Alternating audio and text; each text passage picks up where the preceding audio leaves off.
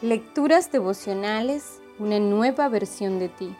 Cortesía del Departamento de Comunicaciones de la Iglesia Adventista del Séptimo Día Gascue en la República Dominicana. En la voz de Linda Fajardo. Hoy 5 de junio. Pruebas de fidelidad.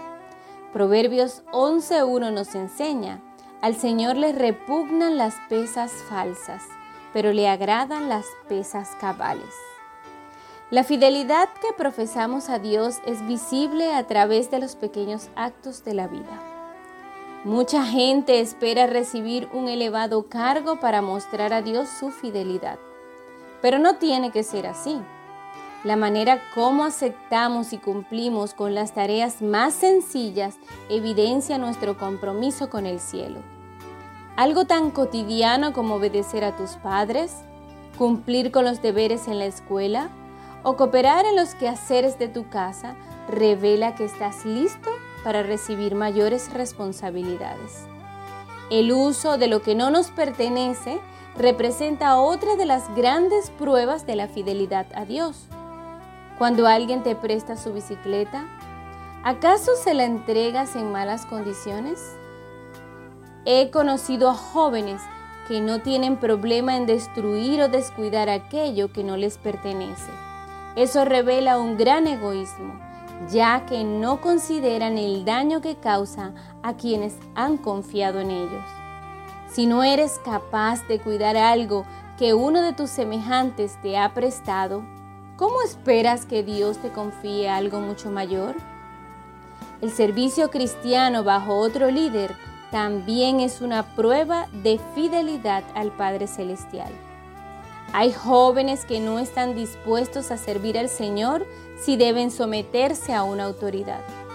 Alegan que prefieren ser independientes y seguir su propio camino, sin tener que darle cuentas a nadie de sus acciones.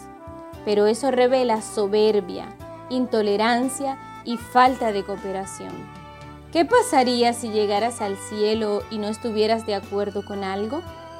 ¿Acaso formarías tu grupo independiente en las mansiones celestiales? Es mejor aprender a integrarse con aquellos que piensan diferente, respetar las ideas de los demás y convivir con todo tipo de persona. Eso es madurez cristiana.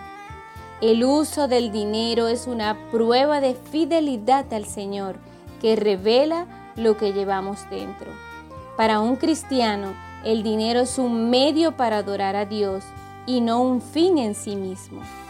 Tengas mucho o poco, úsalo para honrar al Padre Celestial y no para despilfarrarlo de manera inútil.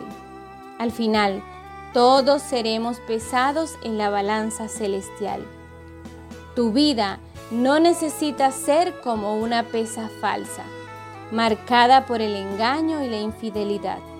En cambio, Dios puede convertirte en uno de sus genuinos siervos.